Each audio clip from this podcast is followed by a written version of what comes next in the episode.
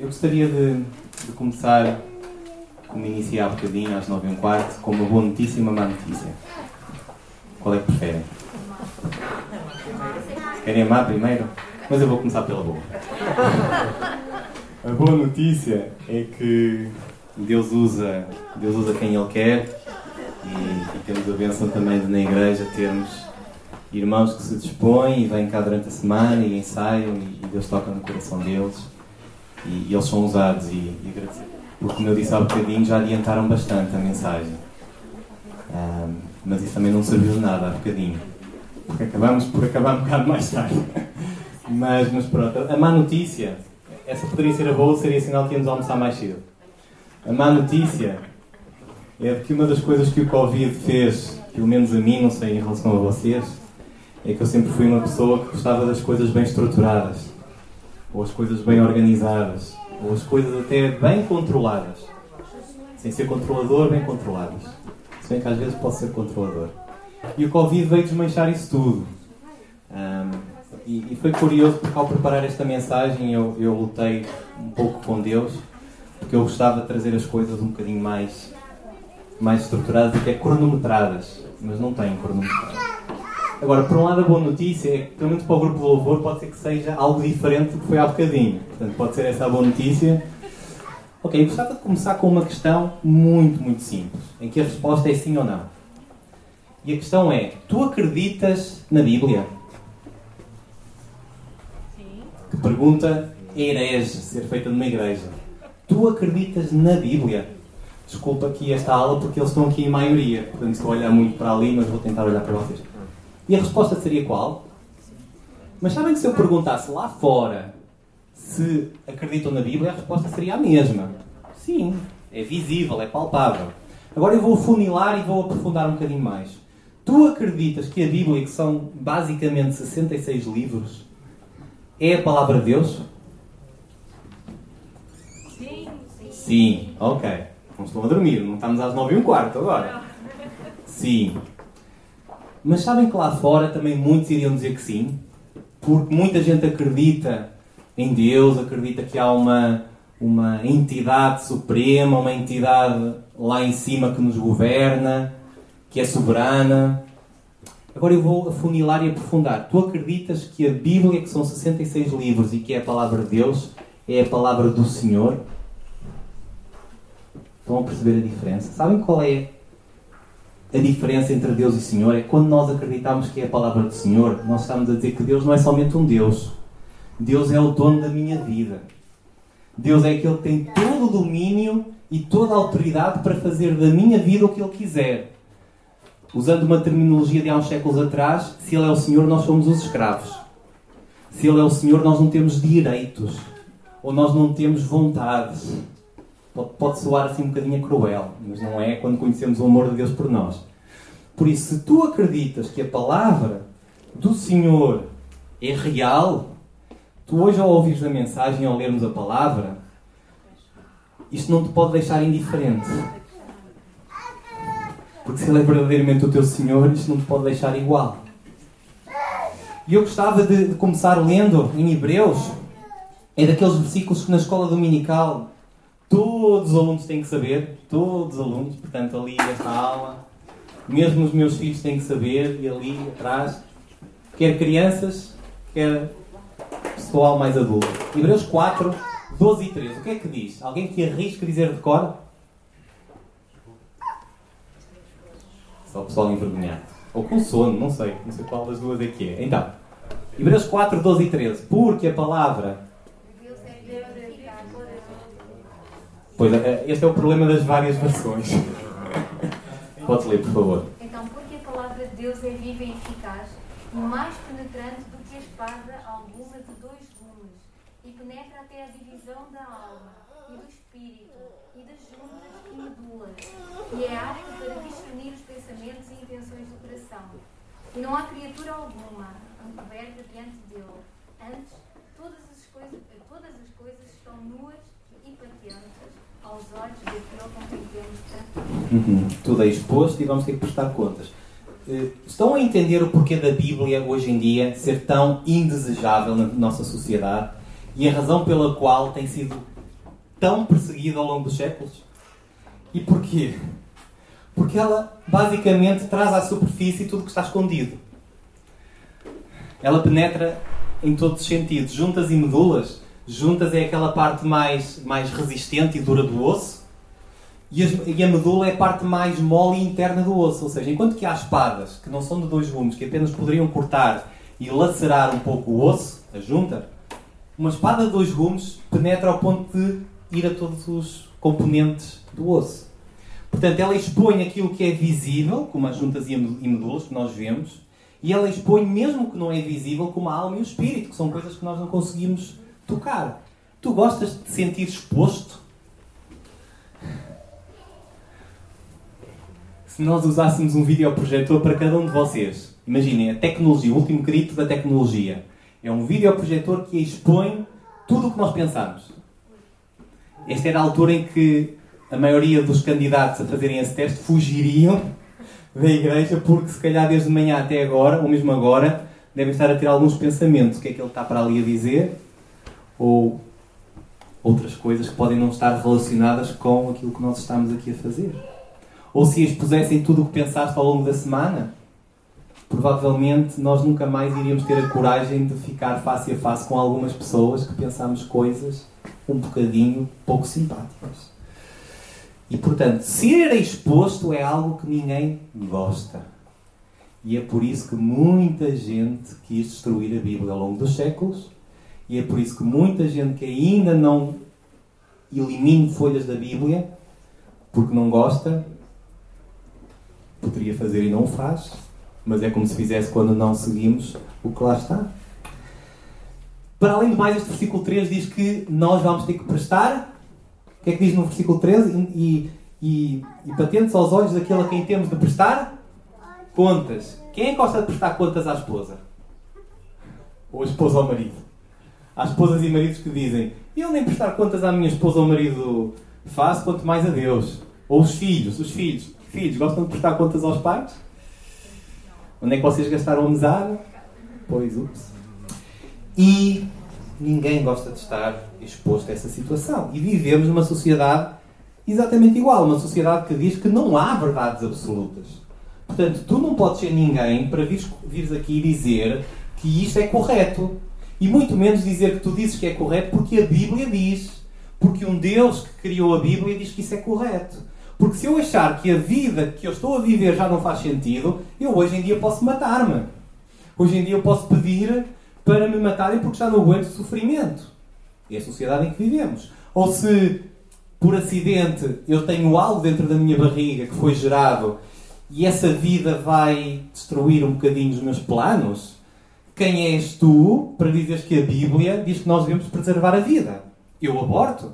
Ou se eu nasci de uma forma em que o meu sexo não se adequa com aquilo que eu sinto dentro de mim, quem és tu para dizer que eu não posso mudar de sexo e adaptar-me à minha individualidade sexual.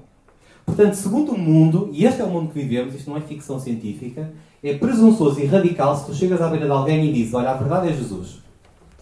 Sabem porquê? Porque eles vão dizer: Não, mas a verdade é Maomé. A verdade é, é Buda. A verdade é, é a verdade que nós quisermos acreditar, porque a verdade para o mundo hoje em dia é relativa. Tudo é relativo. E isto não é bem assim não há bem esta tolerância, porque há uns tempos atrás houve um programa na RTP2, não sei se vocês um, assistem, sobretudo quem tem filhos, na Luz das Nações, é Luz das Nações, acho que sim. Há bocadinho disse Fé dos Homens e o David corrigiu. Luz das Nações, em que há um programa para crianças, muito interessante, muito bem construído, em que a, em que a apresentadora, na tentativa de explicar às crianças como é que eram aquelas pessoas que não acreditavam em Deus, dizia que as pessoas que não acreditavam em Deus era como se fossem pessoas mais tortinhas para Deus. Era uma forma simples delas perceberem. Mas sabem que houve muitas pessoas tortinhas para Deus que não gostaram.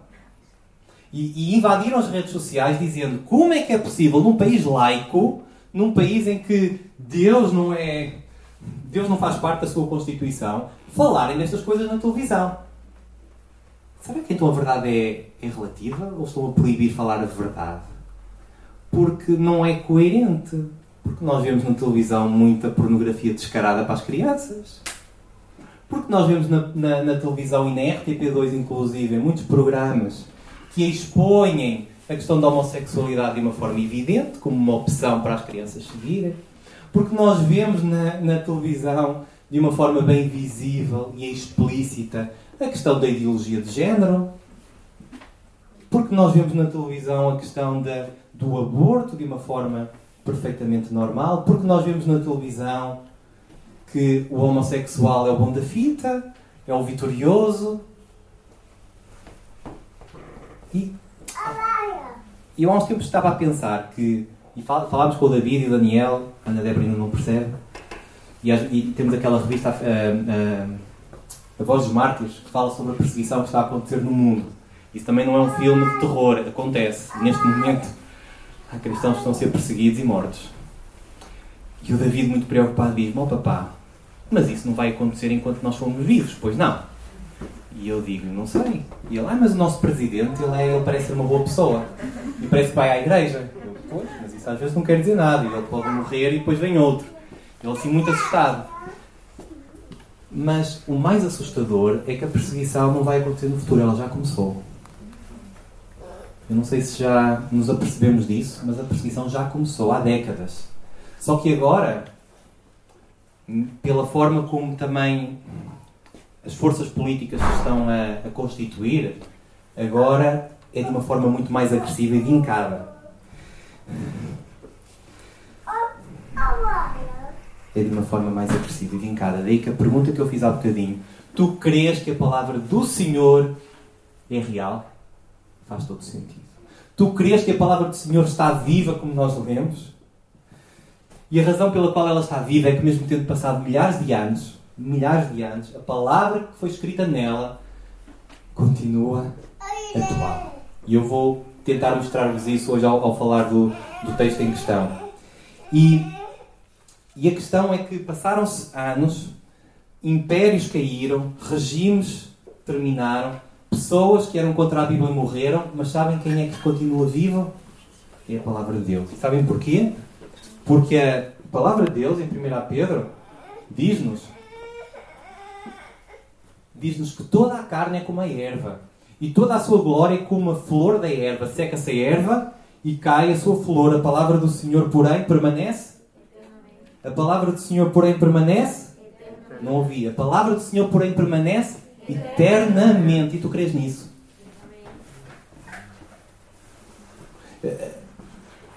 O que eu estou a tentar passar-vos é que nós não. É que a ideia aqui não é percebermos isto. Toda a gente percebe esta expressão de que a palavra do Senhor permanece eternamente.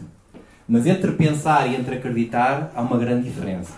Curso de Liberdade em Cristo. Entre nós conhecermos e compreendermos uma coisa na mente e esse aspecto entrar no nosso coração, e a Bíblia diz que, sobre tudo o que se deve guardar, guarda o coração, porque dele procedem as fontes da vida. Ou seja, se isso entrar no nosso coração, aquilo que nós lermos hoje e aquilo que nós lermos amanhã na palavra do Senhor vai mudar a nossa vida.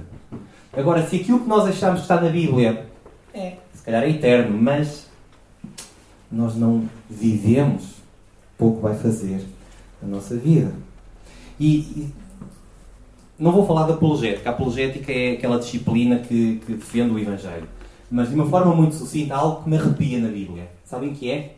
É que esta palavra, que foi escrita ao longo de 1500 anos por 40 homens que nunca se conheceram e que viveram em épocas diferentes, em alturas diferentes, em áreas geográficas diferentes, construíram uma mensagem, toda ela coerente. E na altura, eu não sei como é que eles viviam, mas não havia Zoom para eles comunicarem, nem havia e-mail em que eles pudessem enviar um e-mail para a geração seguinte e dizerem: Olha, eu acabei aqui, não sei o que é que vai acontecer depois, continua tu a escrever. Eles não se conheciam de lado nenhum. E até parece que alguém estava por detrás a ditar todas as coisas. Até parece. É uma grande coincidência. Mas nós sabemos quem é que era que estava por detrás a ditar todas estas coisas. E todas as coisas que foram escritas antes de Jesus vir foram escritas com uma exatidão perfeita. Todas elas foram cumpridas ao milímetro. E as coisas que foram escritas que ainda não aconteceram vão pelo mesmo caminho. E quando acontecer, nomeadamente os eventos do fim do mundo, nós estamos a ver, perseguições, tempestades, destruições, guerras, a um ritmo cada vez mais alucinante. Portanto, aquela ideia apocalíptica de que o mundo vai acabar, isto também não é ficção científica, isto é verdade. E se até agora a Bíblia acertou, vamos pensar de forma racional, ok? Imagina que eu estou numa faculdade a falar com pessoas que não têm fé, mas pensam na razão. Se estivermos a falar de uma forma racional, a probabilidade de tudo ter vindo a ser cumprido é tão exata, é tão.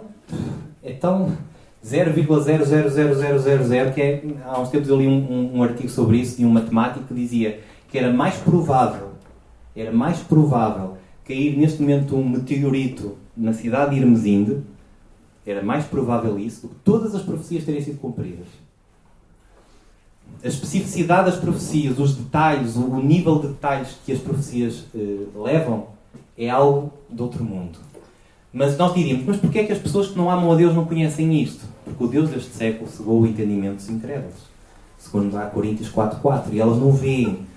Daí que temos que orar e clamar para quem está à nossa volta e não conhece a Deus, veja Deus. Não é com apologética, não é justificando, não é argumentando. É que elas vejam Deus, é que Deus tira a venda dos seus olhos e eles vejam Deus. E eles vejam Deus. God is not dead, como aquele filme que nós já chegámos a ver. Deus não está morto para a tristeza de muitos. Muitos estão desapontados pelo facto da Bíblia continuar a existir e muitos tentam destruir. Leiam o que acontece na China, leiam o que acontece na Coreia do Norte, leiam o que acontece na Nigéria e vejam o que é feito pelos, pelos regimes para tentarem silenciar a Bíblia e eles não conseguem silenciar a Bíblia. Porque quem lê a Bíblia fica tão maravilhado com o ensino que a Bíblia traz ficam tão encantados com a vida que fervilha dentro dela que quando eles recebem essa vida, eles não conseguem ficar passivos. Eles não conseguem continuar com a vida da mesma forma, porque eles creem que aquilo muda a vida. E muda a vida. E muda os interesses. E muda os desejos. Ao ponto de. Há uma história que me, que me, me deixa.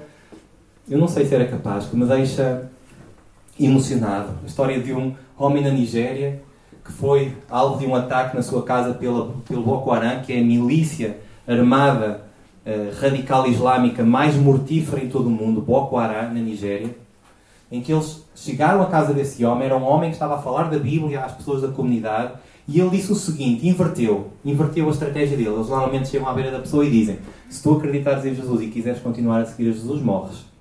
Mas eles não fizeram isto, fizeram algo pior. Puseram a sua família à frente, os seus filhos e a sua esposa, e disseram assim: Se tu continuares a seguir a Cristo e Cristo for o teu Senhor, vais vê-los a morrer. E tu não vais morrer. Tu vais ficar com as imagens gravadas para toda a tua vida do preço que tu pagaste para seguir a Jesus. E eu tento me colocar na mesma situação. Três filhos, uma esposa, que amo muito na vida. Qual seria a nossa resposta? E ele, e ele quis seguir a Cristo. E ainda hoje dá o seu testemunho do preço que pagou para seguir Cristo. Isso pode soar, quem não ama a Deus, eh, radicalismo e, e, e fanatismo.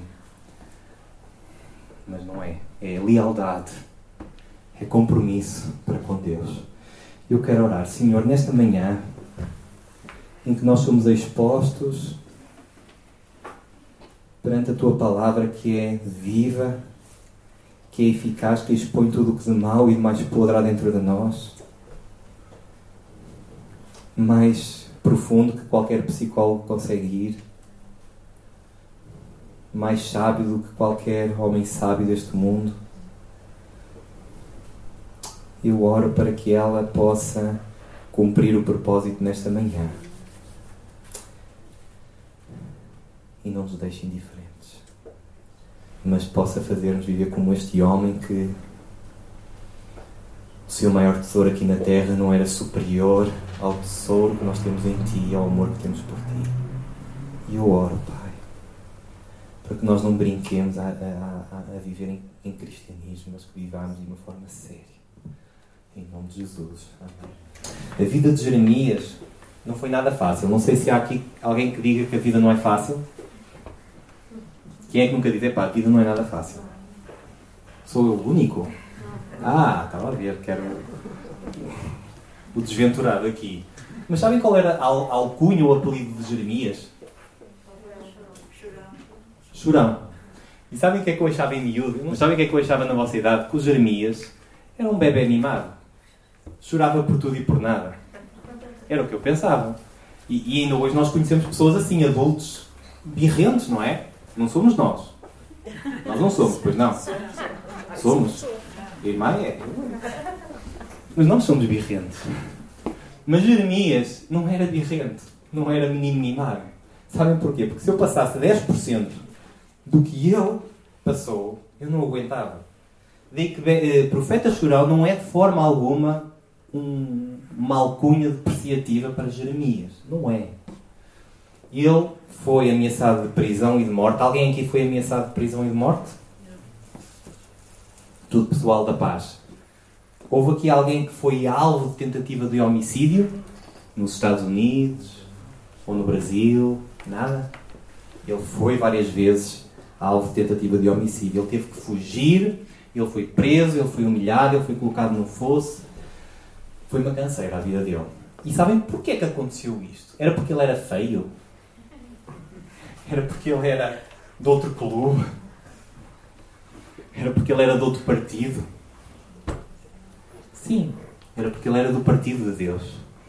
Era porque ele falava e, como profeta, ele era o megafone de Deus. E sabem com quem é que ele tinha que falar? Com um povo que estava tudo menos atento àquilo que, Deus queria falar com eles. Na altura não havia telemóveis, mas havia outras coisas que roubavam a atenção do coração. E ser o porta-voz de uma mensagem dura que expõe o que de pior há na vida do povo não é nada fácil. Já experimentaram falar com pessoas ou com os vossos filhos em alturas em que eles estão a ser rebeldes, naquele extremo da rebeldia? O que é que eles fazem? Esperneiam, gritam, choram, fazem birra e só não fazem mais porque são nossos filhos, porque senão até nos batiam. Infelizmente já há casos assim. Mas imagina agora que nós éramos uma empresa e vocês eram os empregados todos, ok? Imaginem que na empresa, isto contextualizando o, o, o, que, pediram, o que Deus pediu a Jeremias, imaginem que na empresa uh, todos os empregados estavam a fazer tudo ao contrário. Okay? Tudo ao contrário. Tudo, tudo, tudo ao contrário. Não trabalhavam, falavam mal do patrão, brincavam uns com os outros, gozavam uns com os outros. E qual era o trabalho agora do chefe da, da empresa? Olha, aqui, por favor. Imaginem que eu falo com a Ana, Ana, e digo, Ana, tu és a minha funcionária favorita. E é assim, este pessoal é tudo uma, uns malandros que não fazem nada. E assim, nós temos que pôr isto a funcionar. Ok? O trabalho que eu te vou dar como funcionária favorita é que tu vais ter que chegar junto deles e dizer que a partir de agora acabou-se a malandrice. A partir de agora não há mais eh, esplanadas durante o dia. É trabalhar. E nada de falar mal do patrão, porque a maior parte do tempo eles passam o tempo a falar mal do patrão. E tu vais ter que ter essa missão e eu acredito que tu vais fazer cumprir essa missão.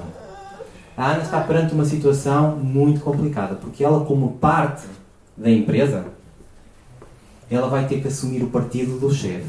E então, ou ela assume a posição e vai colocar em ordem, se bem que eu acho que a empresa toda vai colocar a ela em ordem, e vai, como se costuma dizer em bom português, calar o pio.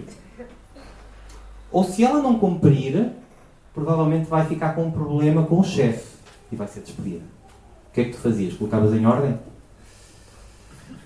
Vai pensando, está bem? Vai pensando. Jeremias teve que pensar e teve que perceber se iria agradar a Deus ou se iria agradar aos homens. E ele decidiu agradar a Deus. É por isso que a vida dele foi tão conturbada porque ele escolheu agradar a Deus. E eu e tu hoje em dia estamos confrontados com a mesma realidade. Ou agradamos a Deus ou agradamos aos homens. Daí que este lema para 2020, que foi escolhido antes de sabermos que íamos ter o Covid, é plenamente, contextu... está plenamente bem contextualizado com a época em que vivemos, porque é viver Jesus numa sociedade sem Jesus. E eu oro para que nós possamos ser Jeremias destes tempos em que vivemos. Eu gostava de vos convidar a, a lermos uma passagem que já foi escrita há 2500 anos. Mas a palavra do Senhor é permanece para sempre. A palavra de Deus é viva e eficaz. Mesmo com 2500 anos, cheia de pó e teias de aranha. É verdade. Nós vamos ler e vamos. E estamos em oração para que Deus fale no nosso coração em Jeremias capítulo 2. E vamos usar as nossas Bíblias. É bom usarmos as Bíblias. E também é bom termos versículos projetados, faz, faz parte de tudo. Mas é, é bom nós não perdermos esta noção do, de buscarmos a Bíblia, seja em smartphones, seja em papel. Eu, minha ensina sou um bocado antiquado e gosto muito de papel para sublinhar e para, e para folhear, mas smartphone também está, está perfeito, um, desde que ela também fique guardada no coração. Um, Jeremias 2 diz-nos: A mim veio a palavra do Senhor dizendo: Vai e clama aos ouvidos de Jerusalém. Assim diz o Senhor. Assim diz o Senhor: Lembro-me de ti e da tua afeição quando eras jovem, e do teu amor quando noiva, e de como me seguias no deserto, numa terra em que se não semeia. Então Israel era consagrado ao Senhor e era as primícias de sua colheita. Todos os que o devoraram se faziam culpados e o mal vinha sobre ele, diz o Senhor. Ouvi a palavra do Senhor ao casa de Jacó e todas as famílias da casa de Israel. Assim diz o Senhor: que injustiça! Vejam a pergunta de Deus. Que injustiça acharam vossos pais em mim para de mim se afastarem, ainda após a nulidade dos ídolos, e se tornando nulos eles mesmos? Fixem esta pergunta. E sem perguntarem onde está o Senhor que nos fez subir da terra do Egito, que nos guiou através do deserto para uma terra de ermos e de covas, por uma terra de sequidão e sombra da morte, por uma terra em que ninguém transitava e na qual não morava homem algum. E eu vos introduzi numa terra fértil, para que comesseis o seu fruto e o seu bem, mas depois de terdes entrado nela, vós a contaminastes, e da minha herança fizestes abominação. Os sacerdotes não disseram: Onde está o Senhor? E os que tratavam da lei não me conheceram. Os pastores prevaricaram contra mim. Os profetas profetizaram por Baal e andaram atrás de coisas de nenhum proveito. Portanto, ainda pleitearei convosco, diz o Senhor, e até com os filhos de vossos filhos pleitearei. Depois vejam o convite, o desafio que Deus faz. Passai às terras do mar do Chipre e vede. Mandai mensageiros a Quedar e atentai bem. E vede se jamais sucedeu coisa semelhante. Houve alguma nação que trocasse os seus deuses, posto que não eram deuses? Atentem nesta questão. Todavia, o meu povo trocou sua glória por aquilo que é de nenhum proveito. Espantai-vos disto aos céus e horrorizai-vos, ficai estupefactos diante do Senhor porque dois males cometeu o meu povo. A mim me deixaram, o manancial de águas vivas, e cavaram cisternas, cisternas rotas que não retêm as águas. Esta palavra impactou-me ao longo do Covid. Eu tenho estado a martelar com esta palavra, eu tenho estado a digeri-la, a ruminá-la e a tentar extrair ao máximo o conteúdo dela. E uma das coisas que me fascina na palavra é que nós podemos ler muitas vezes a palavra e Deus vai-nos tirando filtros dos nossos olhos e vai-nos permitindo ver outras coisas e outras coisas. E quando eu li estes, estes versículos, eu, eu, eu, para mim mesmo parafraseei-os. E, e, o que é que estes versículos querem dizer em resumo? É Deus a dizer: Olha, havia um tempo em que tu me amavas, em que tu só tinhas olhos para mim. É quase como quando nós namoramos, só tinha olhos para ti. Eu não conseguia viver um único dia sem ti. Tu olhavas para mim como se eu fosse o teu maior tesouro. Tu só pensavas em mim, tudo o que fazias era para mim e por mim. Mas com o tempo as coisas foram passando. Já não era bem assim, eu já ia sendo 50-50, depois fui passando para 60-40, 70-30. E à medida que isso ia acontecendo, eu ia pensando, meu Deus, mas que mal é que eu fiz? Que injustiça é que eu fiz? para que isso tivesse a acontecer. Eu que te tinha salvado, eu que te tinha dado identidade, propósito, eu que tinha suprido todas as tuas necessidades de povo que não tinha nada e se tornou no povo maior de, de todos os tempos. O que é que eu fiz de mal para isso acontecer? Procurem à vossa volta e vejam se alguma coisa sucedeu igual a esta. Povos que adoram falsos deuses nunca trocam os seus falsos deuses por nada. E vocês que têm o Deus verdadeiro, o Deus que vos libertou, o Deus que escreveu a vossa história de uma forma que nenhum povo tem escrita. Vocês trocaram-me por falsos deuses. E pior ainda, com os vossos próprios esforços. Quiseram, com a vossa própria energia e orgulho, construir covas para irem buscar a água que perderam de mim, mas esses poços estão rotos, estão destruídos e não vos dão a água que vocês precisam para viver. Estão a perceber a, a pertinência da mensagem? Primeiro ponto que eu queria deixar convosco. Eu não vou cantar, está bem? Ao tempo, volta para trás. Conhecem aquela aquela música? Ou, ou aquela ideia, naquele tempo, é que era bom. Antes do 25 de Abril, como às vezes ouvimos. Ou há 30 anos é que era bom. E é saudável pensarmos no nosso tempo de juventude. Não fiquei muito contente quando eu já penso quando eu era jovem isto, isto é mau. Quando eu digo quando eu era jovem, sabe o que é que se quer dizer? Já se passaram os anos. O tempo voa. Agora começo a acreditar naquilo que os meus avós diziam. Olha, quando deste por elas já, já passaram. E de facto, quando eu era jovem, eu, eu há dias estava a pensar, eu quando era jovem, e dou graças a Deus por isso, fui um privilegiado, porque eu vim estar para o Porto, e tinha os meus avós a viverem na, aqui na, na, zona do Porto, ali no centro da cidade, e eu estava a fazer aquilo que eu gostava, que era estudar. Eu sei que quem gosta de estudar pode ser comparado um bocado a um anormal, mas eu gostava. Gostava de estudar e gostava de fazer exercício, e de fazer desporto, e de etc. E então eu tinha tempo para tudo. Para estudar, para fazer exercício, um, e estava basicamente instalado num hotel de luxo, que era a minha avó fazia tudo, tratava da, da comida, da roupa, etc. Não pensar em nada. E quando eu penso nessa realidade, eu penso que foram bons tempos. Foram bons tempos. E se calhar todos nós olharmos para trás, vamos considerar que foram bons tempos. Mas o problema é que nós cristãos muitas vezes achamos também que o passado é que foi bom. Quando eu conhecia Deus, quando eu me apaixonei por Deus e quando Deus mudou a minha vida, aí é que foi bom. Aí é que eu senti uma paz, um fulgor, havia uma força motriz dentro de mim que me. Tá, já está. Havia uma força motriz dentro de mim que me impelia para ir para fora. Eu não conseguia guardar aquilo que estava dentro de mim. Lembram-se desse tempo? Lembram-se desse tempo? Bons tempos. E eu deixo-te uma questão: como é que foi o dia em que Deus te encontrou? Como é que foi a experiência com Deus? Como é que era o Manel, o Tiago, o João, o António, antes de encontrar-se com Deus e depois? E agora eu pergunto: como é que é o Manel, o Tiago, o António, agora, depois que se passaram anos?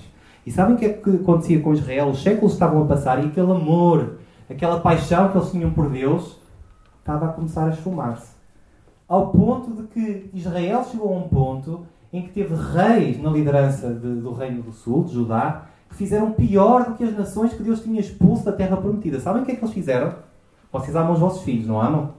Mas ao ponto da idolatria ser tão perversa que eles entregaram os seus filhos para serem queimados para o Deus Moloch. Manassés e Acás fizeram isso. E Acás ainda fez pior porque encerrou as portas do templo e instituiu uma idolatria perversa. E então sabem o que é que Deus disse? Chega.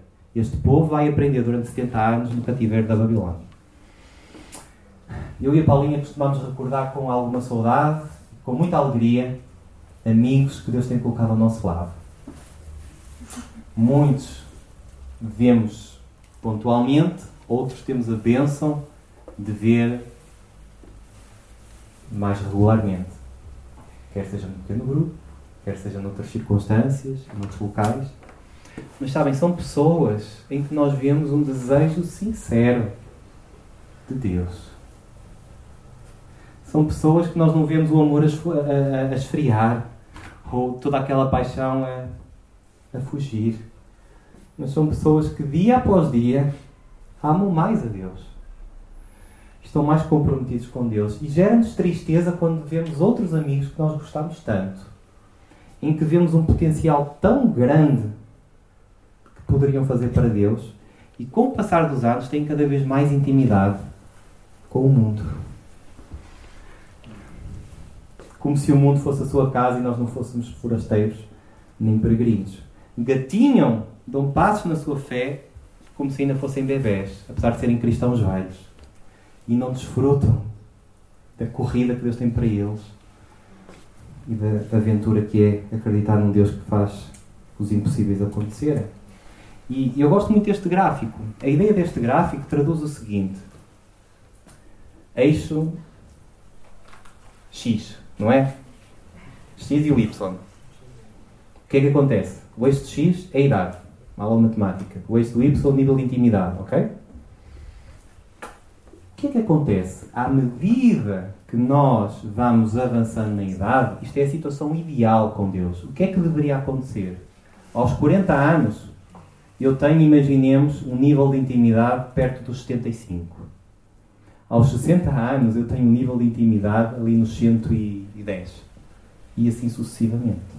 Mas o que acontece na maioria das vezes, estava a acontecer com o povo, e é muito natural que aconteça contigo e comigo, é que nós imaginemos, aceitarmos a Jesus e conhecemos a Jesus, imaginem, aos 20 anos, e começamos ali nos 50, e sabem o que é que depois começa a acontecer? Em vez de subirmos, à medida que vamos avançando na idade, vamos descendo.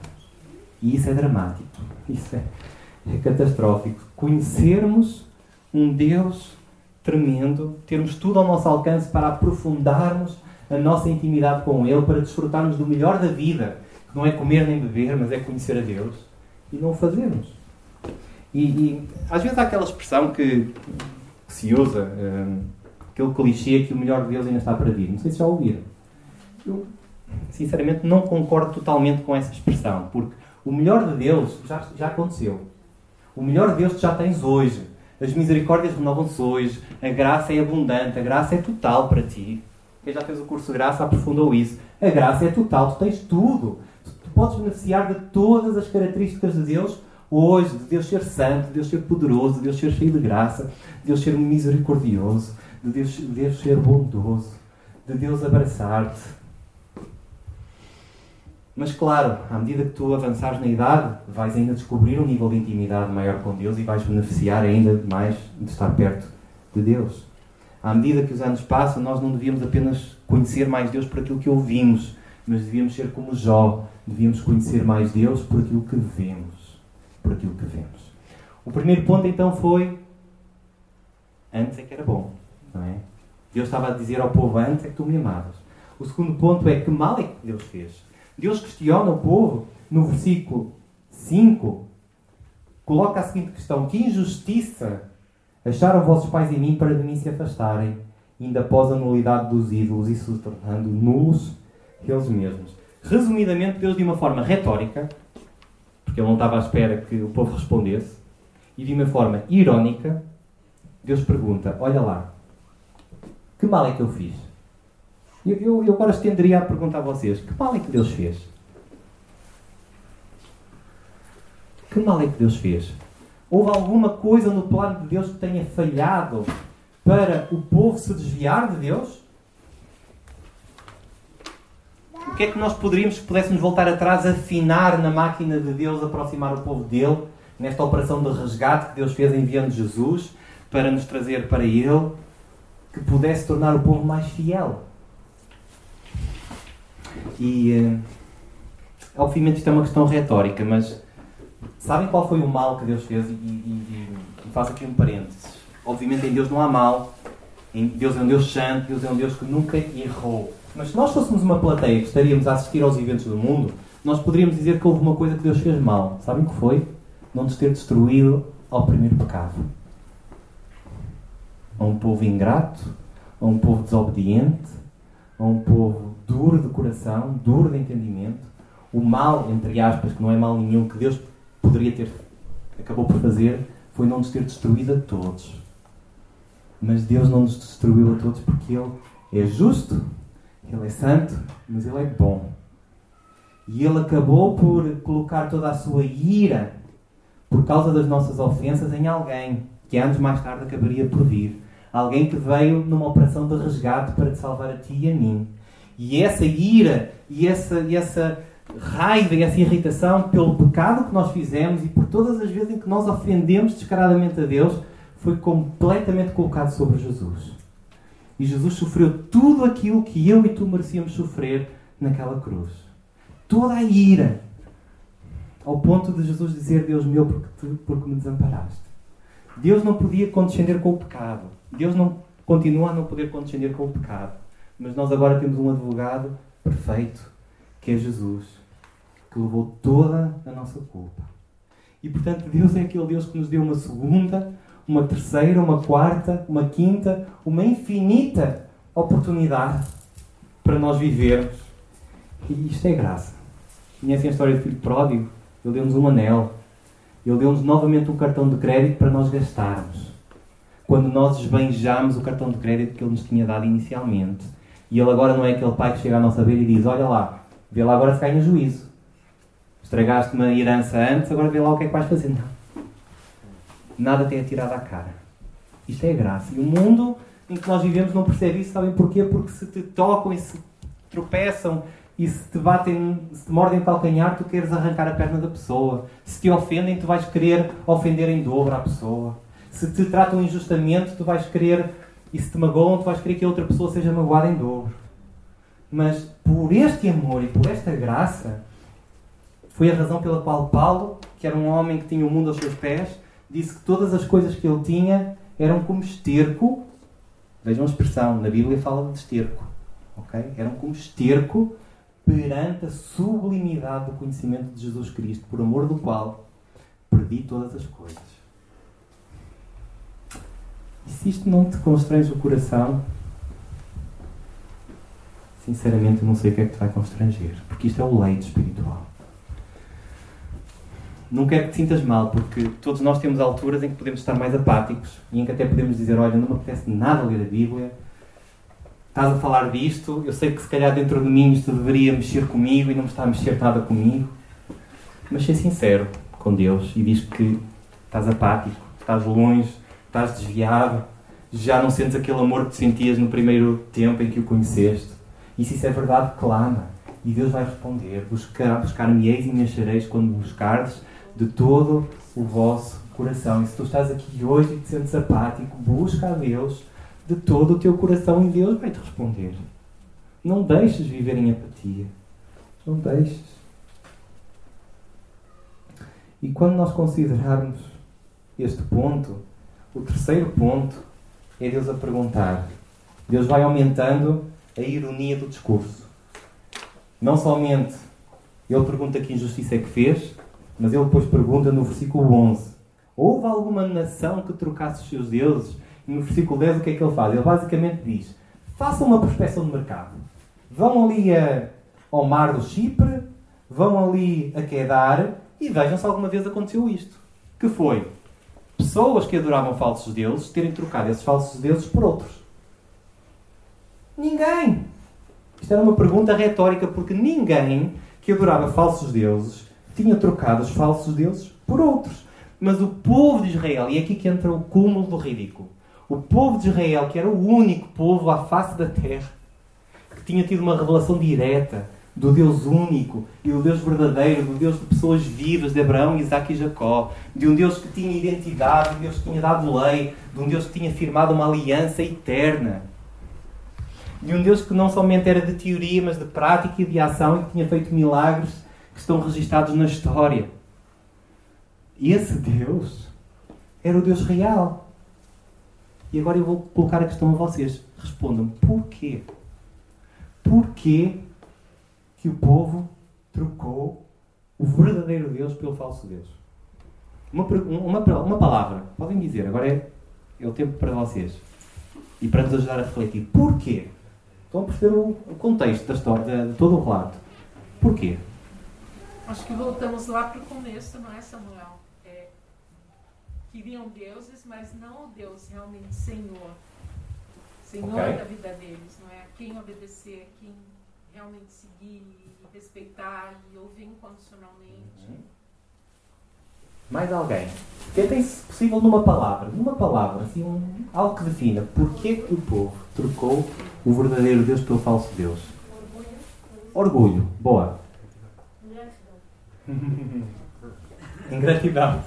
Quem esteve aqui no culto anterior já. É mais fácil boa, fazer boa. a nossa vontade que a vontade de Deus. ok. Nosso ego. Mais? Mais alguma coisa? Deus maniável. Deus? Maniável. Maleável.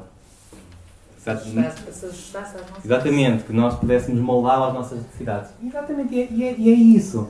E eu pergunto, será isto um problema da, daquele povo rebelde que era Israel? A sério, eu não queria conhecer aquele povo, sabem? Porque aquele povo era traiçoeiro, infiel, maldizente e murmurador. E eu não me quero juntar com esse povo. E somos iguais. Ora bem, nós somos iguais ou piores, porque nós conhecemos mais do que o povo de Israel conhecia na altura. E nós hoje, como cristãos, temos o Espírito Santo dentro de nós que nos diz vai por aqui ou vai por ali. E nós temos a revelação perfeita e total que eles não tinham. Por isso, avançando, o grande problema é que nós temos a tendência em adorar a Deus não por aquilo que Ele é, mas por aquilo que Ele pode dar. Ou seja, acaba por ser estas definições que, que acabaram por usar. Ou seja, nós queremos usar Deus como meio para atingir os nossos fins. E não usarmos a vida que temos e as circunstâncias que temos como meio para atingir o fim para o qual fomos criados, que é em tudo glorificarmos a Deus. Ou se houver Covid, é fazermos um parênteses na nossa vida e dizemos, ok, agora Deus, eu tenho que lutar pela minha vida e deixo a tua glória para outra altura. Não. No Covid, na doença, na morte, no sucesso. Quer comais, quer bebais, quer faças qualquer outra coisa. Fazer tudo tudo, tudo para a glória de Deus. E muitas vezes isto acaba por ser uma transação económica. Nós vamos à padaria e compramos pão e damos dinheiro. Nós vamos ao talho e compramos carne e damos dinheiro. E nós achamos que com Deus é assim. Nós temos que dar para depois receber. Mas não é assim. Nós já temos tudo. Como o filho mais velho não percebia na história do, do filho pródigo. Ou dos dois filhos pródigos. Ele tinha tudo e não estava a despertar de tudo. Ele tinha que fazer por merecer. Mas eu e tu não precisamos fazer por merecer, porque nós não merecíamos. E esse é o Evangelho. Nós não merecíamos. Nós merecíamos a condenação. Daí que o verdadeiro teste que nós temos como cristãos, o, o, o, o filtro ao cristão, é a perseguição e as dificuldades. Daí que abençoado Covid. Abençoado Covid. Infelizmente, muitas pessoas morreram e vão continuar a morrer pelo Covid, como morrem pela gripe, como morrem por outras situações. Mas abençoado Covid, porque mesmo para nós cristãos foi um baque para nós pararmos e para nós pensarmos onde é que nós estamos a ir. Que passos é que eu estou a dar? E este filtro cristão, que o Covid foi, foi algo muito suave, comparado com os filtros que há noutros países, como há bocadinho eu referi, naquele caso da Nigéria, em que pessoas são confrontadas, em que têm que decidir se vivem Jesus numa sociedade sem Jesus, não a 90%, mas a 100%. Porque nesses países a pessoa não pode viver Jesus 50%. A pessoa tem que viver e respirar e transpirar Jesus a 100%, porque senão não faz sentido seguir Jesus. Ou segue Jesus ou não segue Jesus. E esta é uma mensagem completamente atual, porquê? Porque nós, como cristãos, temos que decidir se queremos ficar deitados numa espreguiçadeira. E é bom. Quem é que não gosta de estar deitado numa espreguiçadeira? Há momentos para tudo e Deus tem gosto no nosso descanso. Ele próprio deu o exemplo. Mas imaginem que vamos agora para o Rio Douro. Está, está um dia bonito, creio eu, para irmos ao Rio Douro. Imaginem que estamos no Rio Douro, numa jangada, ou na melhor das hipóteses, colamos a um amigo assim mais rico e vamos para o, para o iate dele ou para o barco e ficamos lá tranquilamente a desfrutar das bênçãos de Deus. E até podemos estar a beber um, um sumo de laranja ou, como estamos no Porto, um, um vinho do Porto, alguma coisa do género. E desfrutamos. Isso é bom. Mas imagina que estás num rio que não é tão certo. Podemos estar ali no Brasil, perto de alguma catarata, e começamos a estar ali deitadinhos, descansados, e o rio começa a ganhar ali mais agitação, e nós começamos a pensar: olha que giro, está a abanar, tem mais emoção e mais adrenalina. Mas quando damos por ela, a agitação começa a tornar-se tão grande que nós, quando damos por ela, estamos a cair numa catarata. E o problema de nós cristãos, ao vivermos num mundo tranquilo como o que vivemos, em que não há perseguição, é que nós podemos adormecer na nossa jangada. E podemos nos esquecer que somos sal e luz desta terra. E acabamos por ser sal, como Jesus dizia, que para nada mais serve senão para ser pisado. E esse é o maior problema da nossa vida. É nós olharmos para esta sociedade e deixarmos ser eh, dominados pela cosmovisão em que vivemos, em que, que quais são as necessidades que nós temos? Quem fez o curso de Liberdade em Cristo? Necessidade de. A Ivone não, não vale, a Ivone sabe, de trás para a frente. Necessidade de sermos aceites. Também, mas aceites, se seguros e termos um propósito na vida. São as três necessidades. E sabem o que é que acontece a nós cristãos? Quem preenche essas necessidades é Deus, de forma total. Mas nós, nós ao deixarmos ser guiados pela cosmovisão do mundo, vamos procurar no mundo coisas que preencham. E então, se calhar, damos mais atenção aos programas da Cristina ou às revistas, Maria e Woman's Health e Men's Health e Health para aqui e Health para ali. Damos mais preferência a essas coisas, redes sociais, e acabamos por nos esquecer que a palavra do Senhor permanece para sempre. E eu, ao falar disto, posso parecer um bocado antiquado ao falar destas questões, mas a palavra do Senhor permanece eternamente. Não é uma questão de ser antiquado, é uma questão de sermos inteligentes. E o verdadeiro sábio é aquele que teme ao Senhor. O princípio da sabedoria é o temor ao Senhor. E sabem que mais o que é que me tem criado revolta em mim? Nós temos uma televisão em casa, mas sabem. O pequeno grupo sabe.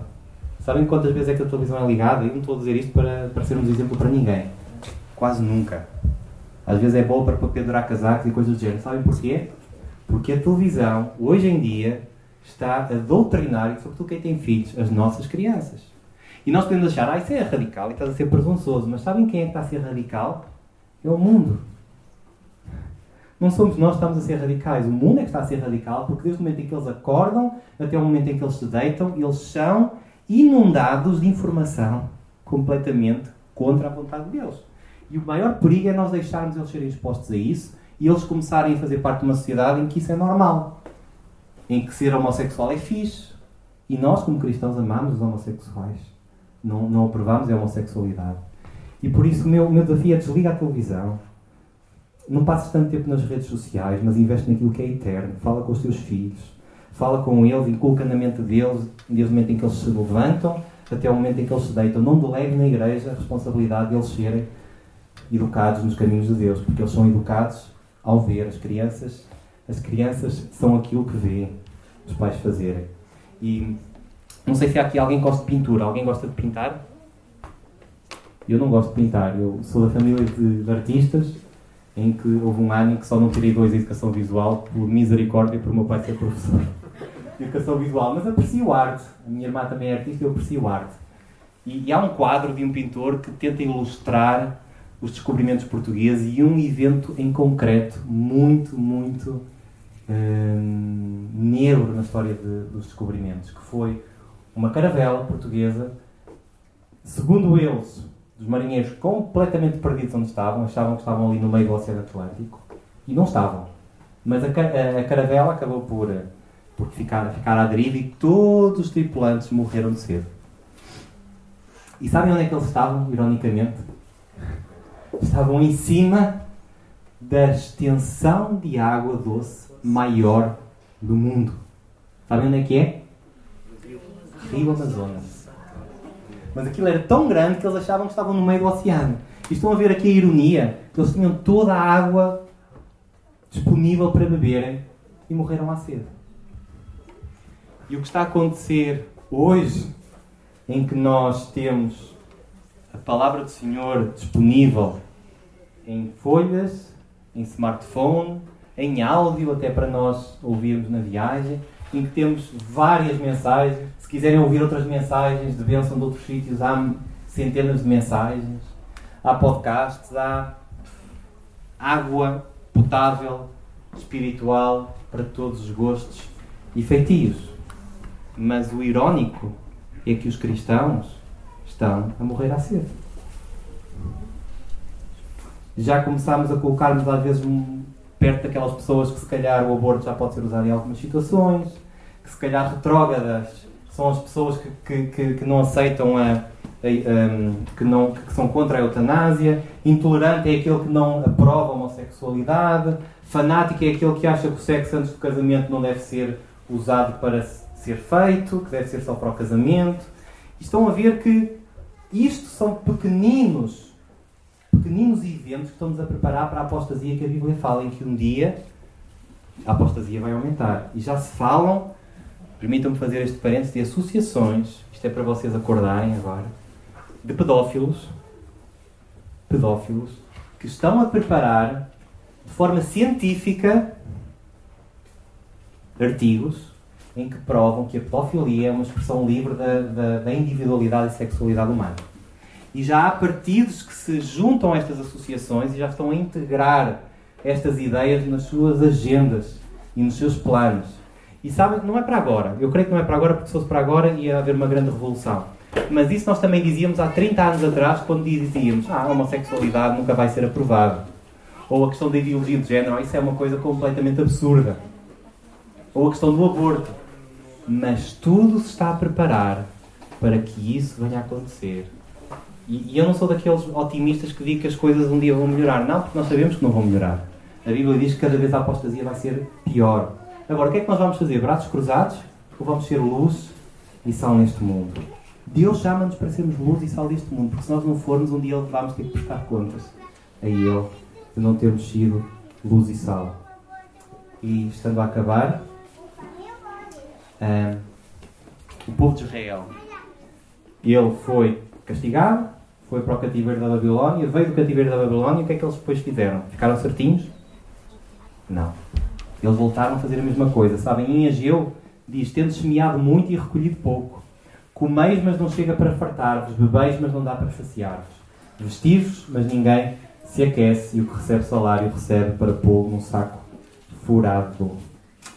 Este é o problema. É que o povo não aprendeu com o cativeiro da Babilónia e nós, passados 2500 anos, 1500 anos, 500 anos, não estamos a aprender com a palavra. E por isso, o foco que eu queria deixar muito claro é que o foco de Deus na tua vida não é resolver a tua vidinha. David, o que é que nós falámos quando falámos dos discípulos? O que é que eles queriam, os discípulos, quando Jesus veio?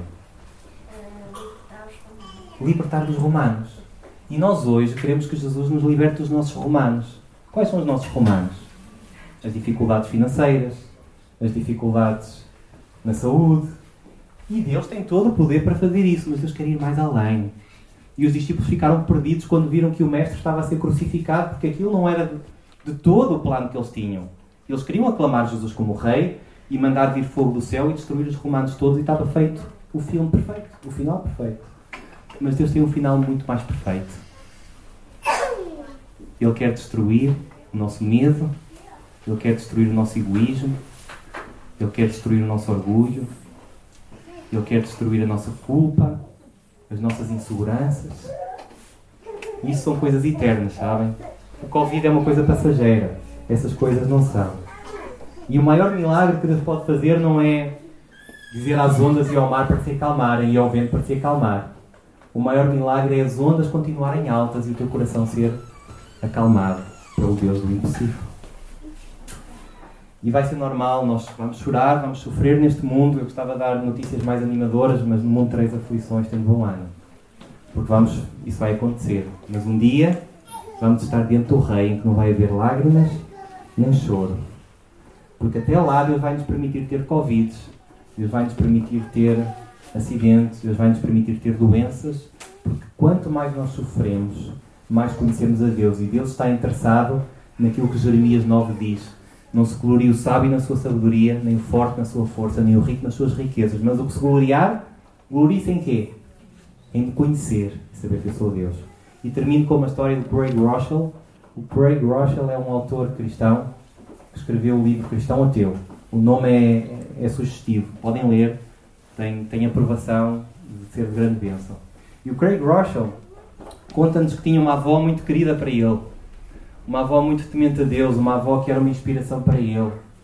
E que certo dia, eh, vários dias já não ouviam falar da sua avó, e então um vizinho foi bater à porta e ela não respondia. E perceberam que depois de entrar em casa dela, ela estava estendida no chão da sua casa de banho. Estava em profunda agonia, estava em profundo sofrimento. E quando chegaram, ela estava com vida e levaram-na logo para o hospital. E chegaram ao hospital, prestaram os cuidados todos que ela precisava, mas infelizmente ela acabou por falecer. E o Craig Rochelle não conseguiu falar com ela antes dela falecer. E então ele questionava-se Ele ficou muito amargurado com Deus. Ele ficou muito, muito decepcionado com Deus. Porque é que Deus tinha permitido alguém que durante toda a sua vida tinha servido tanto a Deus morrer daquela forma? Não era o fim que ele achava que seria justo aos nossos olhos. Mas ele teve uma bênção. Ele conseguiu depois falar com uma enfermeira que acompanhou sua avó nos últimos tempos.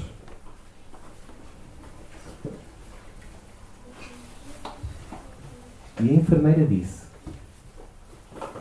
que a avó tinha testemunhado a, ele, a ela que nunca tinha estado tão perto de Deus como naqueles três dias em que esteve deitada na casa de banho. Ela tinha descoberto um nível de intimidade com Deus que nunca tinha descoberto ao longo da sua vida. Eu sei que esta mensagem às vezes pode não ser muito positiva, mas é a realidade. Deus usa as aflições, Deus usa os sofrimentos para nós o conhecermos mais. E o desafio que eu te deixo é que tu, como David, possas dizer, o rei David, tu és o meu Senhor, outro bem não possuo senão a ti somente. David dizia isto. E por ele dizer isso, por Deus ser o seu maior tesouro, ele pôde dizer no versículo 11: Tu me farás ver os caminhos da vida. Na tua presença há plenitude de alegria e na tua destra delícias perpetuamente. Esta mensagem eu, eu escolhia, peço perdão se, se estou a ferir algumas mentes, mas isto é a realidade e não é das piores imagens. Há muita fome no mundo. E nós, como cristãos, somos chamados e somos usados para hum, diminuir este sofrimento no mundo. Mas eu trouxe esta mensagem pelas migalhas que esta criança está a comer. Nós, como cristãos, estamos a contentar com migalhas estamos desnutridos espiritualmente. Estamos a gatinhar ainda na fé, não estamos a correr no propósito que Deus tem preparado para nós. Mas Deus quer nos dar um banquete. Deixe esta, deixe esta foto para se prepararem também para o vosso almoço. Está para breve, os nossos estômagos estão a chamar por ele. Mas o desafio é: não te contentes com migalhas.